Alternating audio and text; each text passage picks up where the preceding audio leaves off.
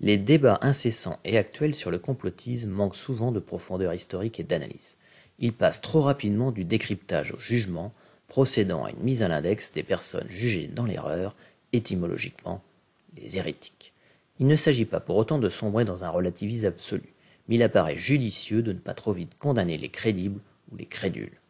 En effet, le découpage entre les raisonnables et les irrationnels n'est que le fruit d'une stratégie qui ne peut s'avérer inefficiente dans la mesure où elle ne permet pas la reconstruction d'un climat de confiance et encore moins la possibilité de créer du lien.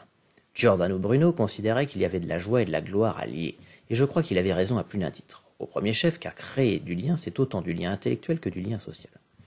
En second, car créer ces liens peuvent s'opérer de façon documentaire ou de façon organisationnelle, voire institutionnelle.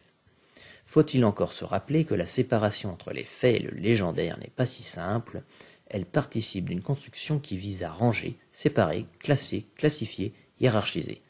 Mais les systèmes de classement produisent des mises à l'écart, et des jugements certes scientifiques, mais qui tendent parfois à réduire le monde observé et analysé, puis à juger les autres méthodes, les anciennes, comme des erreurs du passé. L'ordre du discours s'impose alors et il est difficile d'y résister comme l'a montré Foucault. Mais plus encore, il s'agit autant d'une construction rationnelle que d'un mouvement réactionnaire qui vise à une reprise du contrôle de ce qui est digne ou indigne, de ce qui est moral ou de ce qui ne l'est pas. La recherche de la véracité apparaît comme devant s'accompagner d'une vertu, qui est celle de la modestie, ainsi que d'une ouverture à la discussion et à l'amélioration, qualité souvent absente des discours conspirationnistes, mais qui doivent se trouver absolument du côté des fact-checkers et autres debunkers.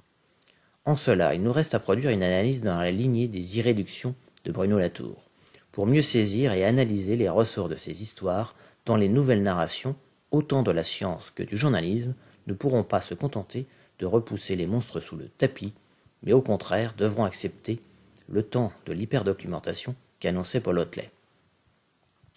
Un temps qui doit prendre en compte avec autant de sérieux le fictionnel et le légendaire, le rationnel et l'irrationnel, tant les imbrications sont telles que l'emploi du rasoir d'Occam ne ferait que produire d'impossibles réconciliations, comme autant de marques d'hyperséparatisme.